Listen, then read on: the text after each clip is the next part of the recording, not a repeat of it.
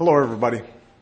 This past week, we lost an American icon and one of the most influential figures of her time, former First Lady Nancy Reagan. Born in New York City and raised mostly in Chicago, Nancy Davis graduated from Smith College in 1943. As an actress, she appeared in 11 films. And off screen, she starred in a real life Hollywood romance with the love of her life, Ronald Reagan, whom she married in 1952. As president, I know just how important it is to have a strong life partner, and President Reagan was as lucky as I am.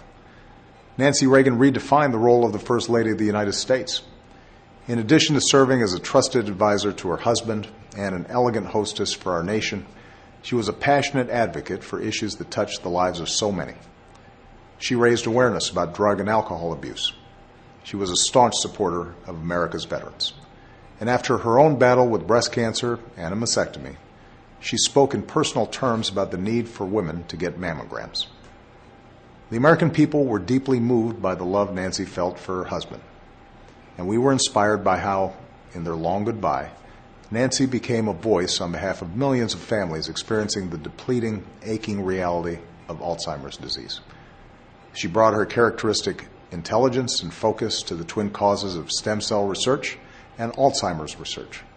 And when I signed an order to resume federal stem cell research, I was proud that she was one of the first phone calls I made. Nobody understood better than Nancy Reagan the importance of pursuing treatments that hold the potential and the promise to improve and save lives.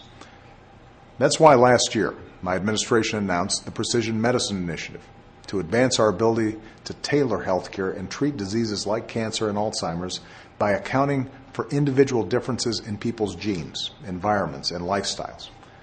Last month, we took new actions to foster more collaboration between researchers, doctors, patients, data systems, and beyond to accelerate precision medicine. And more than 40 organizations stepped up with new commitments in this cutting edge field. We've also launched the Brain Initiative to revolutionize our understanding of how the human brain works. Thanks to the tireless efforts of people like Nancy Reagan, I've never been more optimistic that we are getting closer to the day when every single patient can get the care they need and deserve. I've never been more optimistic that we will one day find a cure for devastating diseases like Alzheimer's. And I can think of no better way to honor our former First Lady's legacy than by working together as one nation toward that goal. Thanks, everybody.